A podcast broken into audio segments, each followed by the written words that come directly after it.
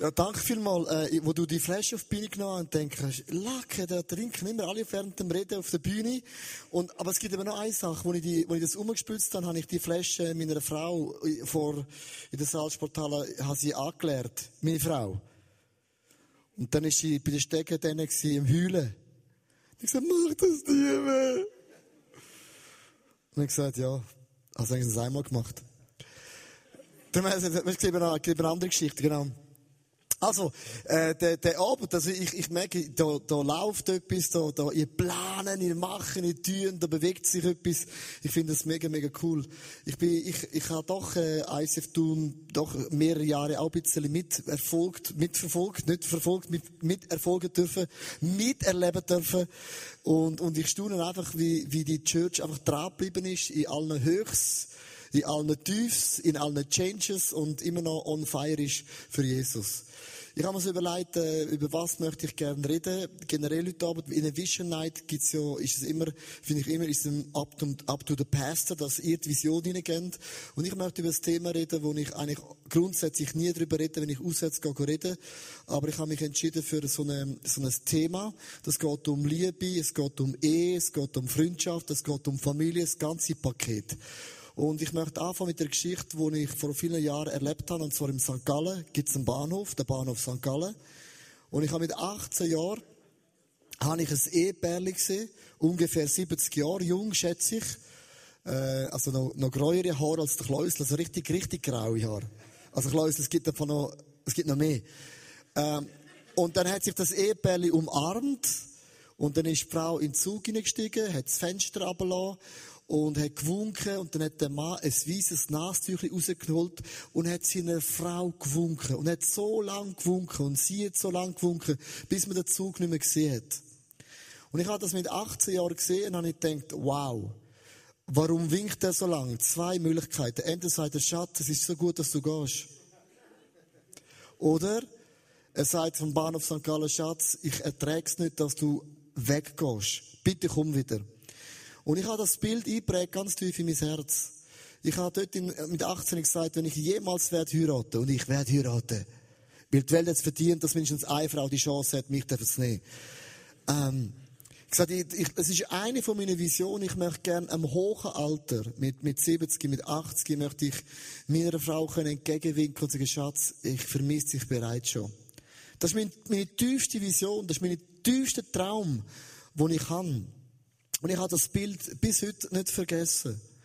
Und natürlich, äh, ich meine, ich bin nicht der Einzige, wo, oder der Einzige, wo so einen Traum hat von einer, von einer ewigen Liebe, von einer Frau, von einem Mann, vielleicht von Kindern, von einer Familie. Der Traum haben viele Leute. Aber manchmal kann es sein, dass der Traum zerbricht. Und ich habe mit 18, als ich zum Glauben gekommen bin, habe ich zum ersten Mal gesagt, Jesus, bis jetzt habe ich immer ich die Freundinnen ausgesucht.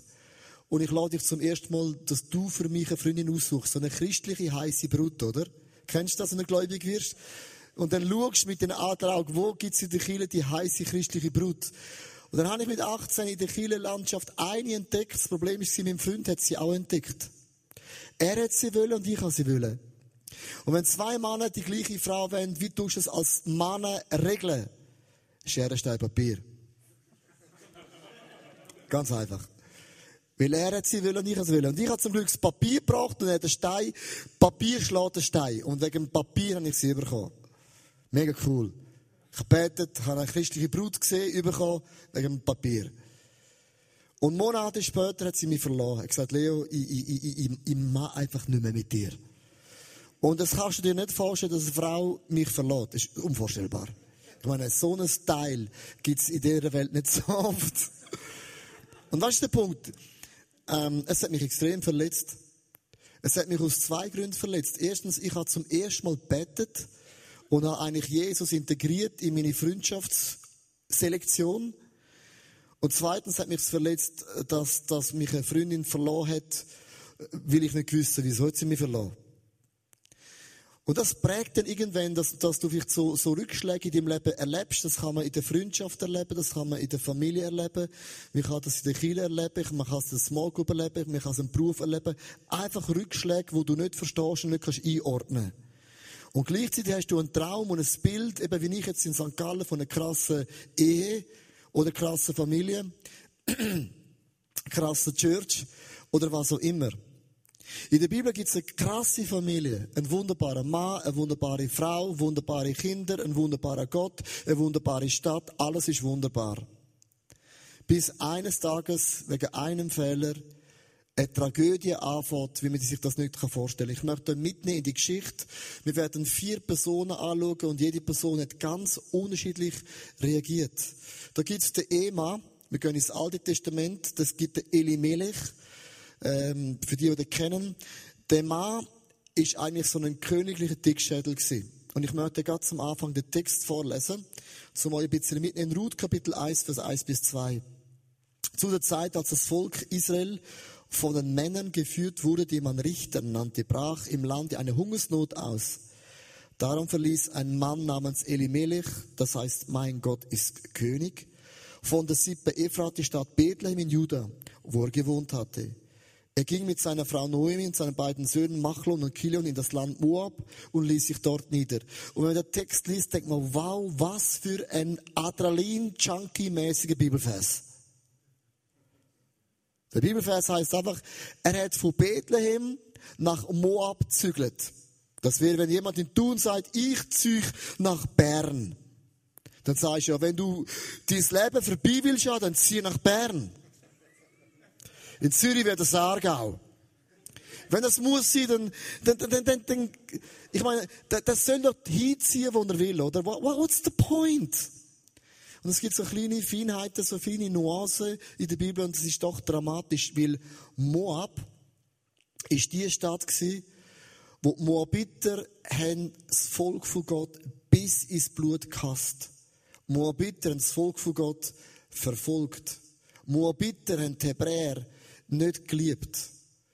Und der Elimelech zieht mit seiner Familie wegen der Hungersnot in eine Stadt, wo kein Jude überhaupt sich nur kann denken, gehen wohnen.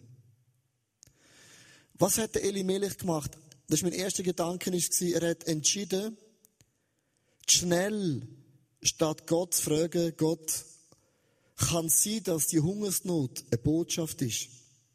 Ich sage nicht, jedes Unglück in unserem Leben ist eine Botschaft von Gott. Nicht jedes, aber sehr oft. Und Elimelech ist nicht angehockt und hat gesagt, Gott kann es eventuell sein, dass du durch das Hungersnot von Bethlehem uns möchtest etwas sagen. Zu der Zeit der Richter heißt Richter, es hat jeder das gemacht, was er hat wollen. Und mit dem Geist ist der Elimelech auch angesteckt worden. Ich mache und ich gehe nach Moab. Für mich stimmt so, für mich passt und ich gehe jetzt einfach dort an. Kennst du das, dass es Situationen gibt, wo du eigentlich wüsstest, ich sollte Gott fragen, aber ich will Gott nicht fragen, weil es kann sein, dass Gott Nein sagt. Und wenn ich Gott nicht frage, dann kann er auch nicht Nein sagen, also kann ich das machen, was ich will. Also das kennt jeder von uns. So aber du weißt, wenn ich jetzt ihn würde fragen, würde er Nein sagen, aber ich, ich, ich mag jetzt das tun. Und was ich ganz, ganz interessant finde, ich sage jetzt nicht, es gibt ja die Leute, die sagen, na, ich, bei allem, ich muss jetzt einfach Jesus fragen. Und bevor ich nicht Jesus frage, kann ich es nicht machen. Es geht mir nicht um einen religiösen Akt, sondern es geht mir um eine Einstellung, wo du sagst, jeder Bereich, wo ich kann, ob Geld, Sexualität, Kinder, Beruf, Church, ich möchte in jeder Situation, möchte ich die Chance geben, dass Gott zu uns reden kann. Das ist so eine Grundeinstellung. Deli Melich hat das nicht mehr gehabt. Er hat gesagt, ich mache, wann ich will obwohl er gläubig war. Meine Frau und ich haben vor äh, nicht so langer Zeit her haben wir, sind wir in den Ausgang gegangen, so eine Dad, Dad, Dad zusammen. Sie hat sich schön angelegt, ich bin schon schön gewesen. Und, äh, äh, bei uns ist es umgekehrt. Meine, meine, eben, ja, du verstehst mich schon. I, I, I like it.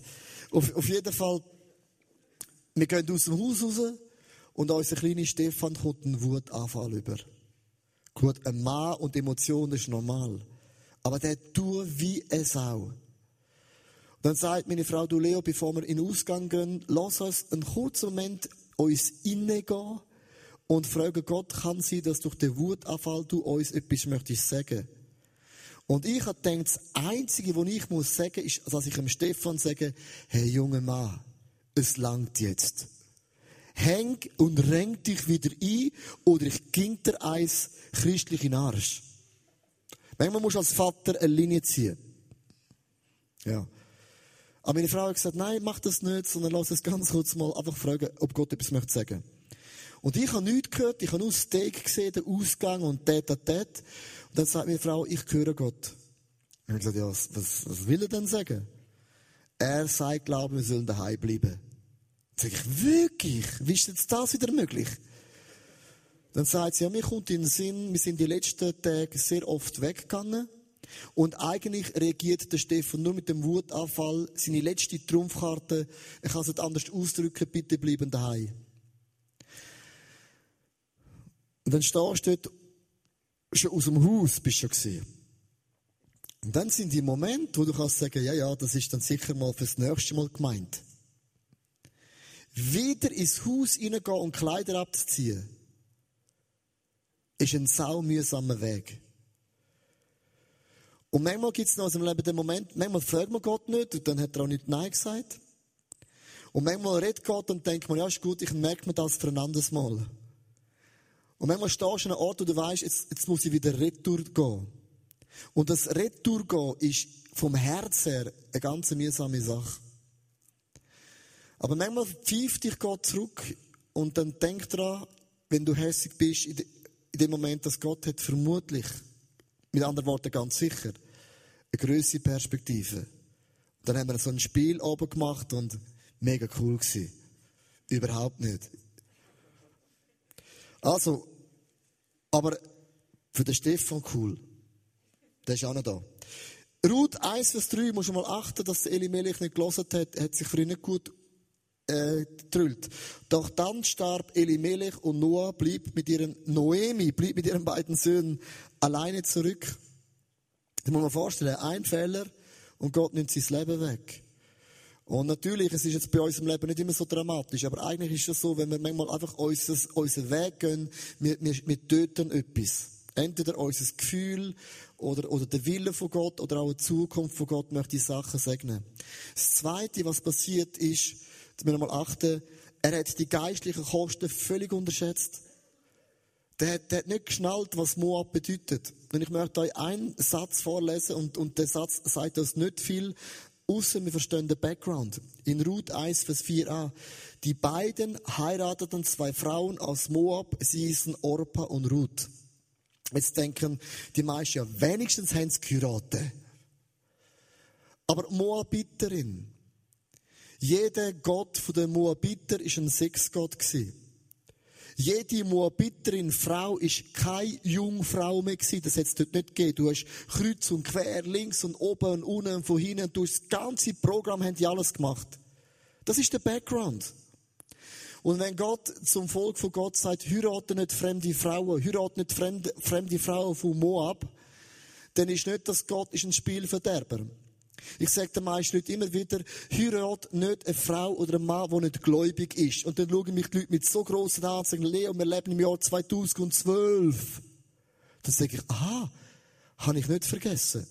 Und ich wohne auch in Zürich. Sondern wenn Gott euch sagt, heirat nicht eine Frau oder ein Mann, der nicht gläubig ist, sagt Gott mit dem nicht, ein Christ ist besser und ein Nichtgläubiger ist schlecht. Es geht nicht um gut und schlecht. Ich sage eben, ein Nicht-Christ ist gut und ein Gläubiger ist gut. sind wir mal korrekt fair für alle. Sondern es geht um ein anderes Bild. Ich möchte dir ein ganz einfaches Bild dir erklären. Und es ist so logisch. Zum Beispiel, das ist iPad, das ist ein Apple. Für die, wer hat, wer hat iPad, wer hat Apple, wer hat das iPhone? Kann ich mal die Hand oben? Siehst du, sind alle. Die meisten. Aber wenn, ich sage nicht, iPad, Apple ist besser. Sondern iPad ist, Apple ist Apple. Stimmt's? Aber Apple, das ist eine Religion. System. Einmal Apple, always Apple. Und die einen sagen, Microsoft. Kennst du die? Lauf vom Apple Shop vorbei, da sagt der Mann, Apple, das ist bescheuert, das ist für die Dümmsten von den Dümmsten. Habe ich gesagt, der Jungs, pass auf. Die, die Microsoft sind, sind überzogen von Microsoft. Microsoft ist auch eine Religion. Und jetzt musst du eins wissen. Jetzt, jetzt kann ich sagen, ich sage jetzt nicht, ist, sind Christen Apple oder das. Das ist Gott nicht, sondern es sind zwei Systeme. Du kannst Microsoft und Apple kannst du nicht verbinden. Hey, wenn du das machst, mein Schwiegervater hat es gemacht, dann wirst du einen Tag zehn Stunden lang christlich fluchen. Du wirst nicht mehr aufhören, fluchen, fluchen, fluchen und fluchen. Und was Gott sagt, ist immer, lass Apple Apple sein und lass Microsoft Microsoft sein, sind zwei komplette Systeme und die passen nicht zusammen. Und wenn du probierst, einen Gläubigen mit einem Nicht-Christen zusammen zu verbinden, wirst du irgendwann christlich fluchen und fluchen und fluchen und fluchen. Da kommen Leute zu mir nach zehn und sagen, Leo, ich habe gemeint, sie ist zum Glauben gekommen. Logisch ist sie zum Glauben gekommen. Logisch ist er zum Glauben gekommen. Jeder kommt zum Glauben. Dann kannst du die christliche Frau ins Bett bringen. Schauen mich alle mit so grossen Augen an. Meinst du es im Ernst? Nein, ich mache nur einen Witz. Verstehst du mich? Der, der, der, der Eli Melech hat seine ganze Familie in die Scheisse geritten. Der hat seine Söhne in eine Situation ausgeliefert, wo er das Gefühl hat, dass Gott hat keine Ahnung vom Jahr 2012 in Zürich. Ich möchte dir eins sagen, unsere Gesellschaft und auch Kille, was das Thema Sexualität angeht, ist dermaßen krank. Wir sind so krank, dass wir gerne merken, wie krank das wir sind. Ich möchte euch ein Beispiel erwähnen. Und das macht mich putzenhässig. Du hast in der Fernsehen eine Werbung, dass verheiratete Frau und Männer können in der Ehe fremd gehen, einen Seitensprung machen in der Ehe. Das läuft im Fernsehen. Es steht kein Mensch auf und sagt, wie krank ist unsere Gesellschaft. Sodom und Gomorra ist nicht gewesen. Sodom und Gomorra ist heute vor unseren Augen. Du redest in Kiel mit christlichen Wert. Die Leute schauen mich an und sagen, Leo, in was für einer Welt lebst du eigentlich? Und dann wird es immer extrem ruhig wie Abend. Wieso wird es ruhig? Weil die meisten Leute eben dem Punkt ein hure Puff haben. Es gibt zwei Themen, wo du nicht in der Kirche darüber reden Geld und Sex. Stimmt's? Aber was für Themen haben die meisten Leute Problem? Geld und Sex. Gut, denk mal Sex und Geld, je nachdem. Das sagen die Leute zu mir, Leo, das können wir miteinander diskutieren, eins zu eins, unter vier Augen, aber nicht in der Kirche. Weil es sind die Themen, wo, wo ich in 15 Jahren Pastor sein, so dermaßen frustriert bin. Dass Jesus so viel über Geld redet, Jesus redet so viel über Sexualität und wir haben das Gefühl, dass Jesus hat keine Ahnung, wie man geile Sex hat. Er hat keine Ahnung, was es heißt, mit Geld umzugehen. Und der Eli Melech, muss dir vorstellen, so ein Familienvater reißt eine ganze Familie in das Moab inne und hat sich nicht überlegt, was das er seinen Söhnen antut. Wir werden noch hören, was passiert. Und ich möchte, ich möchte, und wenn ich noch der letzte Dinosaurier bin, wo der Wert aufhebt für Treue, dann bin ich halt der letzte Dinosaurier. Aber ich werde meine Stimme, solange ich lebe, für diesen Punkt erheben.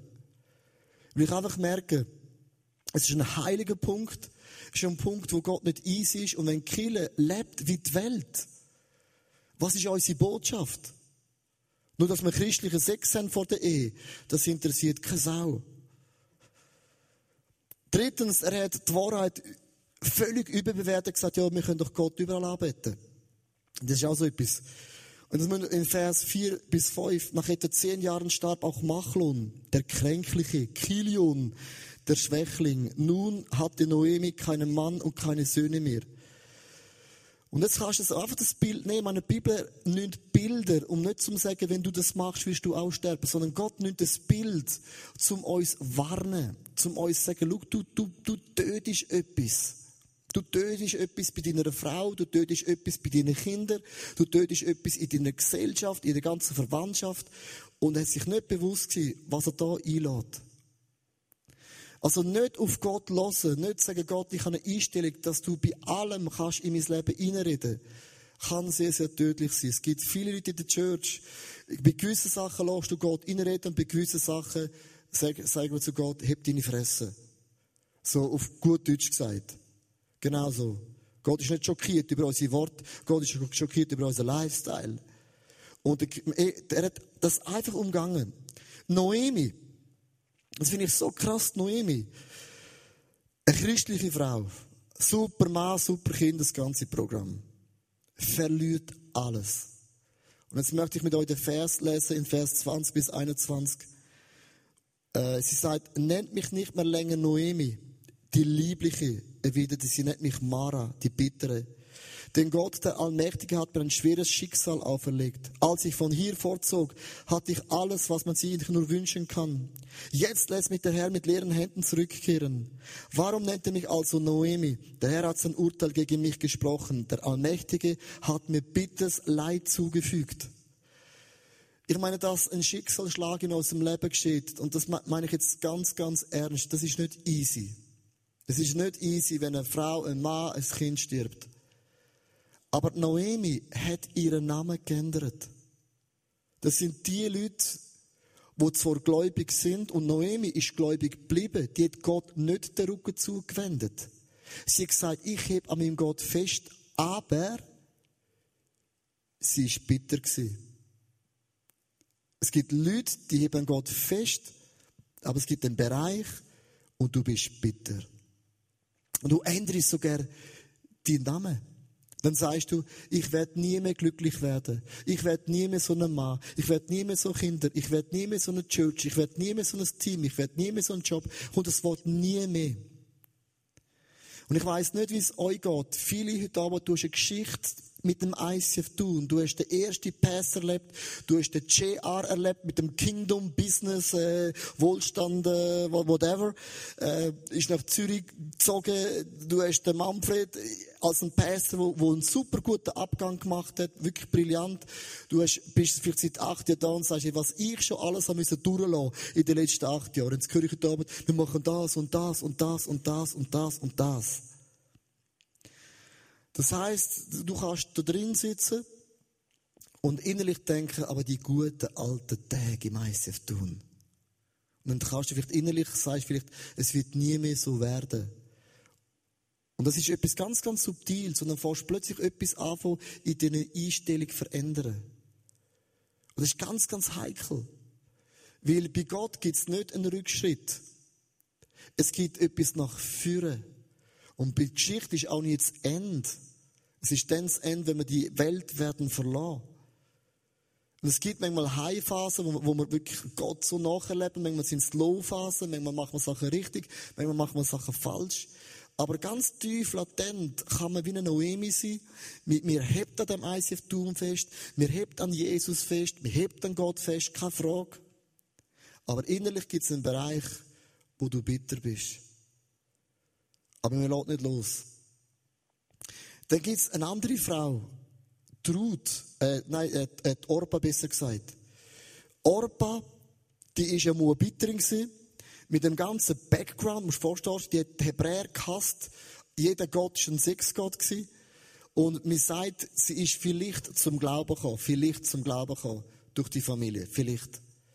Aber wo ihr Mann stirbt, musst du mal lesen, was passiert in Ruth 1, Vers 14. Orpa, das heißt, die zurückgekehrte küsst ihre Schwiegermutter zum Abschied und er sagt, ich gang nicht nach Bethlehem, ich gang nicht zu eurem Volk, ich gang nicht zu eurem Gott, weil der Gott, an der, wo ihr glaubt, oder der Gott, wo ich mal dran glaubt habe, wie kann Gott ein guter Gott sein, wo mir ein junger Mann aus dem Leben rausreißt? Und das sind die Leute, und ich sage das immer wieder, das Leben ist kein Ponyhof, auch Kiel ist kein Ponyhof. Es ist manchmal tough, manchmal ist es nicht easy, manchmal gibt es Situationen, wo man nicht verstehen kann. Aber ich sage immer wieder, du bist erst an dem Tag bist du gläubig. Wenn ein Sturm an dein Leben klopft und so fest, dass du merkst, ich bin verwurzelt. Es ist nicht, dass ich sage, wenn du gläubig wirst, ist ein Sturm normal oder ich wünsche dir einen Sturm. Aber Stürme kommen einfach in unserem Leben. Und es gibt Situationen, die kannst du nicht einordnen, das kannst du nicht verstehen, es macht keinen Sinn. Das ganze Programm. Ich möchte drei Sachen, das probieren zu erklären, was Dorpa gemacht hat. Ich sage immer, Jesus als der Löser anzunehmen, ist relativ einfach, weil Jesus hat alles für mich getan. Also ich muss nichts machen. Jesus hat den Preis bezahlt. Es ist Vergebung, Gnade und das ganze Programm. Jesus als mein Erlöser ist einfach. Aber Jesus als mein Herr ist eine andere Geschichte. Und vermutlich hat dort erlebt, Jesus mein Erlöser oder Gott mein Erlöser. Aber Herr ist eine andere Dimension. Ich möchte es mit drei ganz einfachen Beispielen erklären.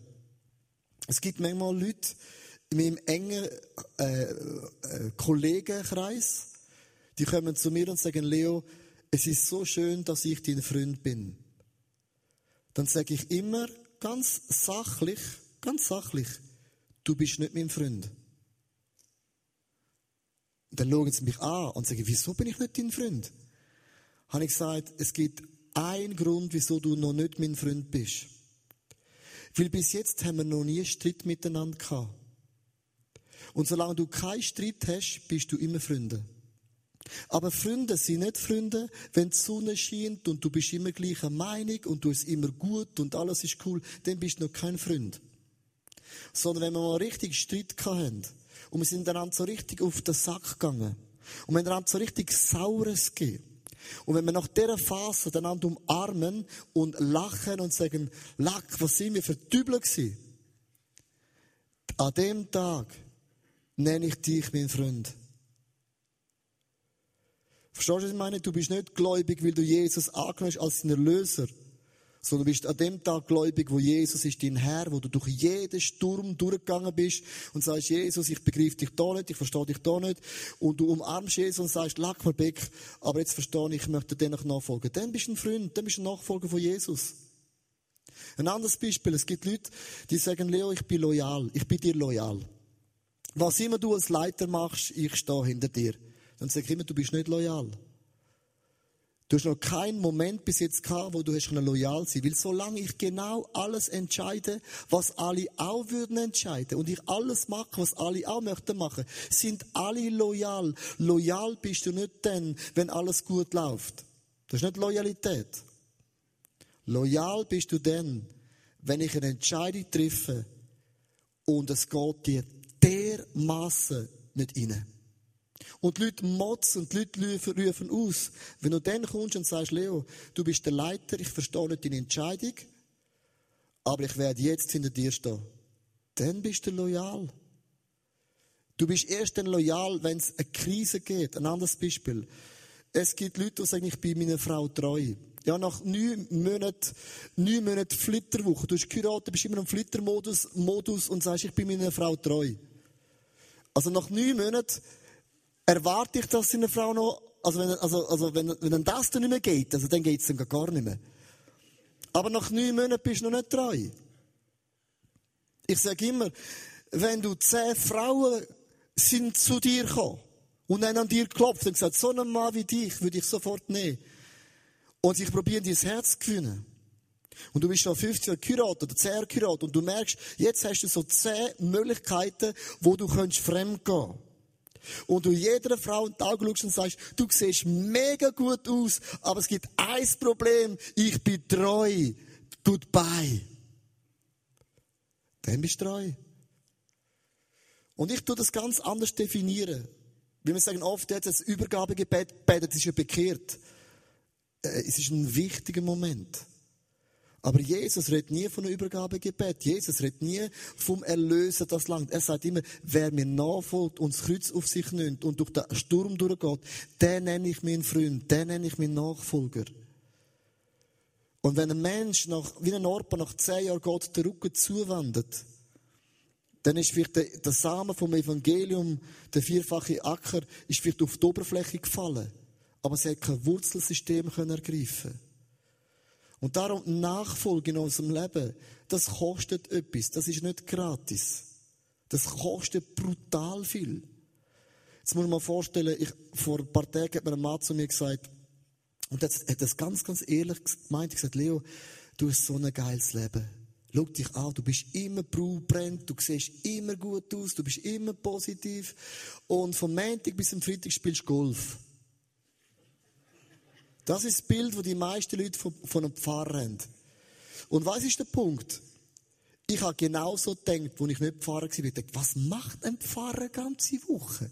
Ein bisschen Coaching, ein bisschen Kaffee trinken, ein bisschen reden, ein paar Zeichnungen machen. Ich kannst, dabei kannst du doch gerne nicht müde werden. Dann habe ich die Person angeschaut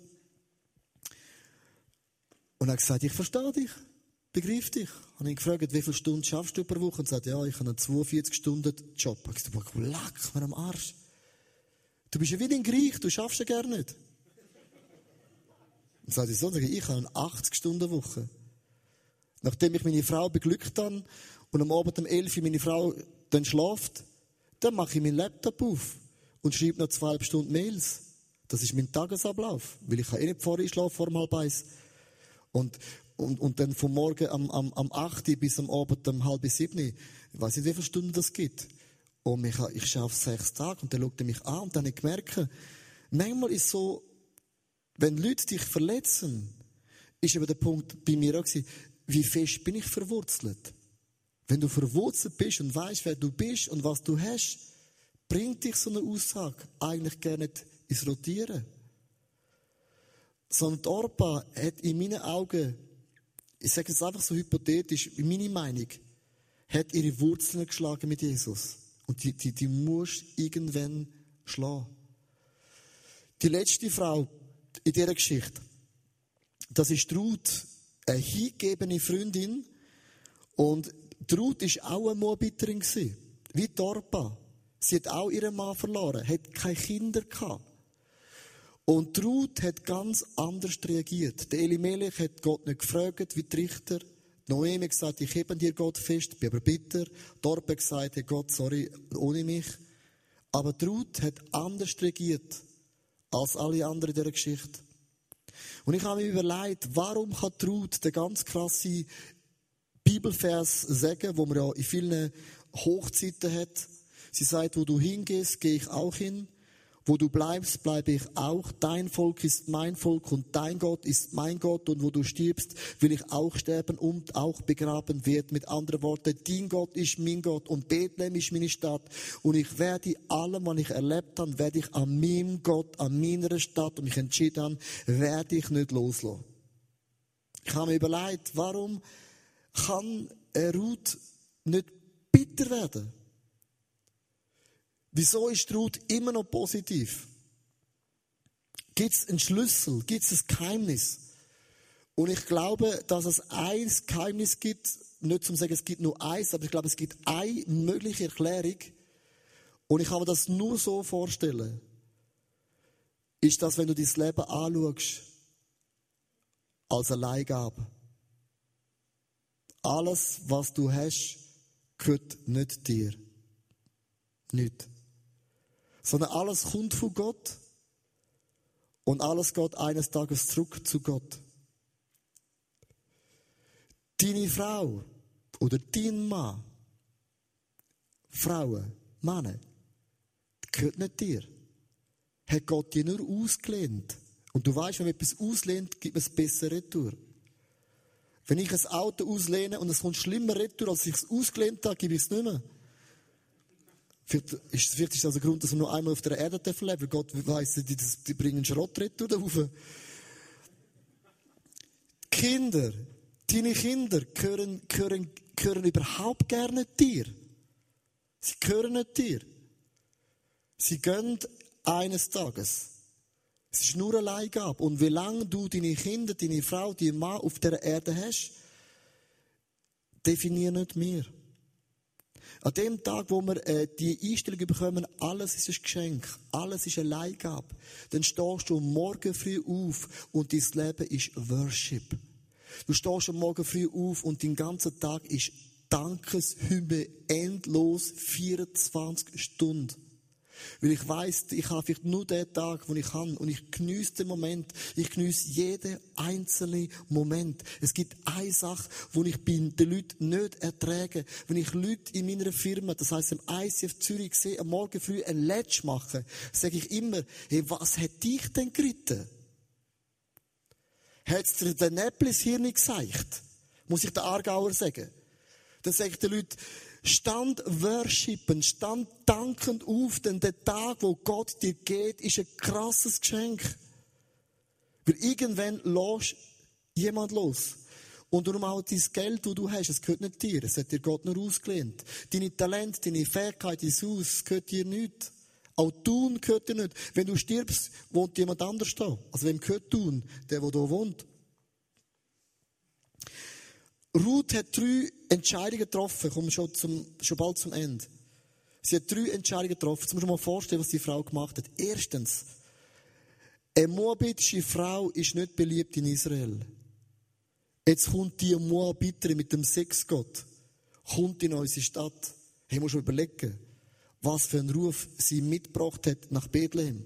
Zweitens, verwitwete moabitische Frauen finden keinen Mann in Israel. Und wenn sie keine Kinder haben, erst recht nicht. Keine Kinder im Alten Testament bedeutet, Gott hat mich verflucht. Gott hat mich verstoßen. Jetzt kommt eine Moabiterin mit ihrem Sexgötter, kommt nach Bethlehem, zehn Jahre lang schon geheiratet und hat keine Kinder. Niemand will so einen angekaffelten Äpfel reinbeissen. Das ist die Realität vertraut. Sie gewusst, ausländische Witwen in Israel sind die Ärmsten dran, was Essen angeht. Und sie gewusst, wenn ich nach Bethlehem gehe, wenn ich mit der Noemi gehe, sind meine Chancen gleich null. Wir reden von Moses, vom Mann vom Glauben. Wir reden vom Abraham, vom Mann vom Glauben. Aber da kommt eine Frau vom Glauben, wo der Moses und der Abraham, ich sechs nochmal in den Schatten stellt. Und sie hat gesagt, mein Leben ist nicht super verlaufen. Ich werde nicht bitter, ich gehe nicht retour, sondern ich gehe in das Bethlehem hinein im vollen Bewusstsein, mein Gott ist an meiner Seite. Und was ich krass finde in dieser Geschichte ist, in Ruth Kapitel 4, Vers 17, am Ende dieser Geschichte, das Anfang sehen, das Ende sehen. Und das Ende ist unglaublich. Man lässt so einen Satz so nebenbei, sie hat geheiratet mit einem neuen Mann und sie nannte das Kind Obed. Und das ist der Vater Isais, welcher Davids Vater ist. Mit anderen Worten, sie hat eine Segenslinie in die Welt gebracht durch ihren Gehorsam, durch ihren Glauben, durch ihr Feuer hat sie das Kind auf die Welt gebracht. Und das ist die Linie geworden von David. Und der David ist die Linie von Jesus. Die hat mit ihrem Leben Jesus einen Steilpass gebracht. Von der Orpel ist es nicht mehr. Noemi verschwindet. Elimelech, tot. Ich sage den Leuten immer wieder, das Leben ist nicht fair. Aber lass nicht zu, dass die Umstände deine Geschichte ändern. Lass nicht zu, dass die Umstände deinen Namen ändern. Lass nicht zu, dass eine Erfahrung dein Leben so prägt. Lass nicht zu, dass die Werte von Gott nicht mehr deine Werte sind. So, wenn du treu bist in deinem Leben, wirst du einen Steilpass liefern für eine Generation nach dir und auch für den Messias. Eins von den Lieblingszitaten vom Dr. Robert Schuller für all die, die Facebook und Twitter haben, wenn du den Satz twitterst und Facebook hast du ein Like, like never before. Er sagt, Gott wird das letzte Wort haben und es wird gut sein. Das ist das, was ich für dich wünsche. Normalerweise auf Tournee gehe ich mich so einen froschmäßigen Schritt von Moses, aber ich lade Sex und die lasse ich immer weg.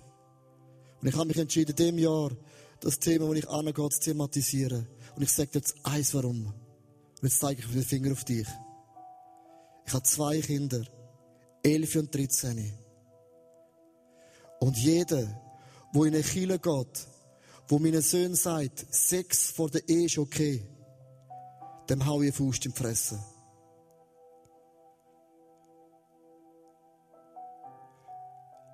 Wenn du so gerne musst anfangen, deine Kinder in der Kirche beschützen, wer ihnen die Werte gibt, dann wirst du als Pastor nicht easy. Und ich toleriere, ich toleriere den Lifestyle um keinen Millimeter.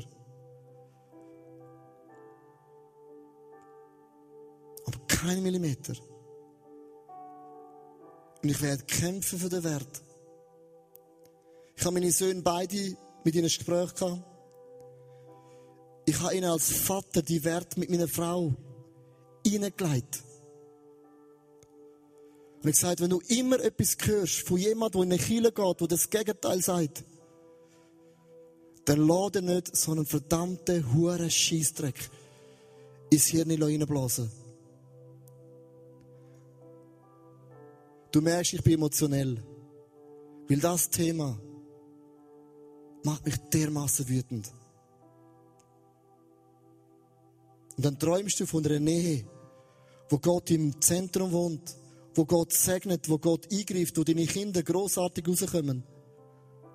Du glaubst mit dem Lebensstil überhaupt nicht, was du bettest.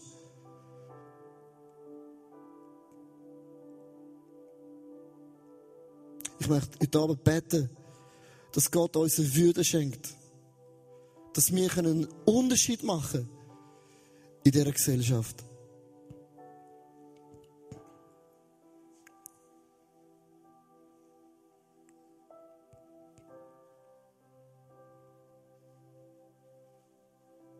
Jesus da, das sind wir heute Abend. Es tut mir leid, dass die Sexualität zu etwas so Billigem gemacht haben. Es ist deine Schöpfung. Sex ist Leben.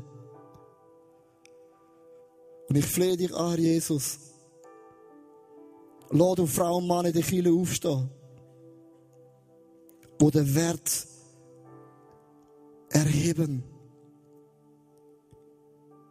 In einer Welt, wo wir Moabiter sind, wo keine Grenzen mehr kennt. Es ist nicht, dass ich perfekt bin, Jesus. Aber ich flehe dich heute Abend an. Setz mein Herz in Brand. Ich flehe dich an, Jesus, dass nicht länger der Find so viel Leben aus den Kielen rausreißt. Dass der Find nicht das Wort von Gott zu so einem Milchbüchli kreiert.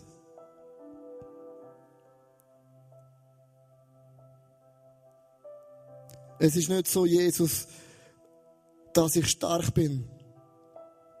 Aber ich flehe dich an, nimm alles weg von mir, was mich hindert dir nachzufolgen, dir treu zu sein und dir aufrichtig zu sein von ganzem Herzen.